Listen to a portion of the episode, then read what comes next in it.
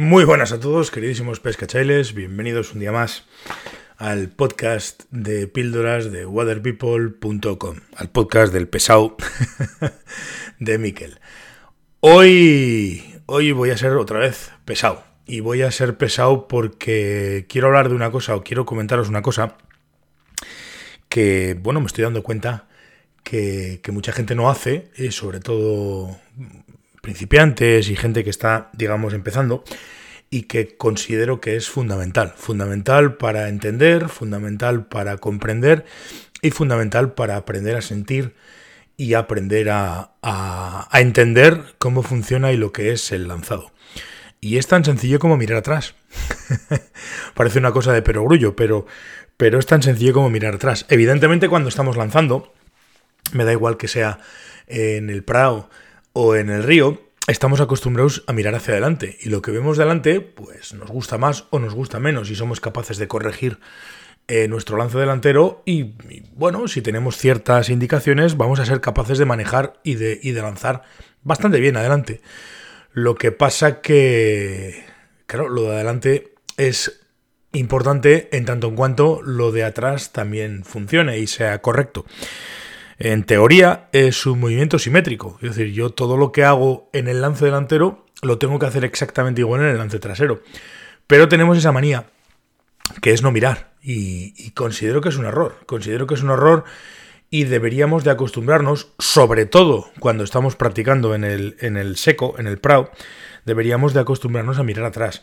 Eh, de manera natural, además. O sea, que decir, no se trata de forzar posturas, no se trata de, forzar posiciones y no se trata de hacer cosas raras. Simplemente de manera natural miramos atrás lanzando. ¿Cómo vamos a conseguir eso? De manera natural, vuelvo a repetir, pues muy fácil.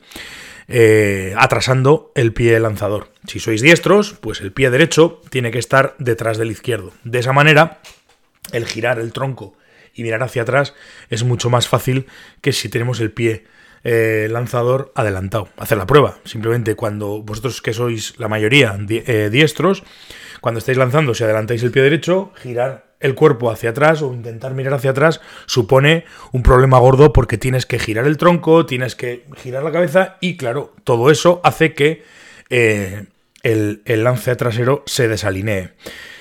Sin embargo, si atrasas el pie, el movimiento es muchísimo más cómodo. Tienes más, más recorrido y es mucho más fácil mirar atrás.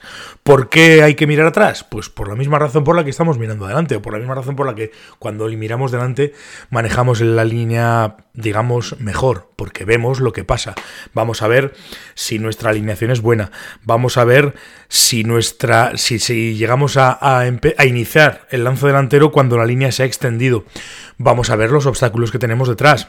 Eh, vamos a conseguir un montón de cosas que si no miramos atrás, pues evidentemente no las vamos a, no vamos a conseguir y no las vamos a tener. Con lo cual, pues, pues considero que para una buena mecánica de lance, una de las primeras cosas que tenemos que aprender es, eh, como os he dicho, a mirar hacia atrás.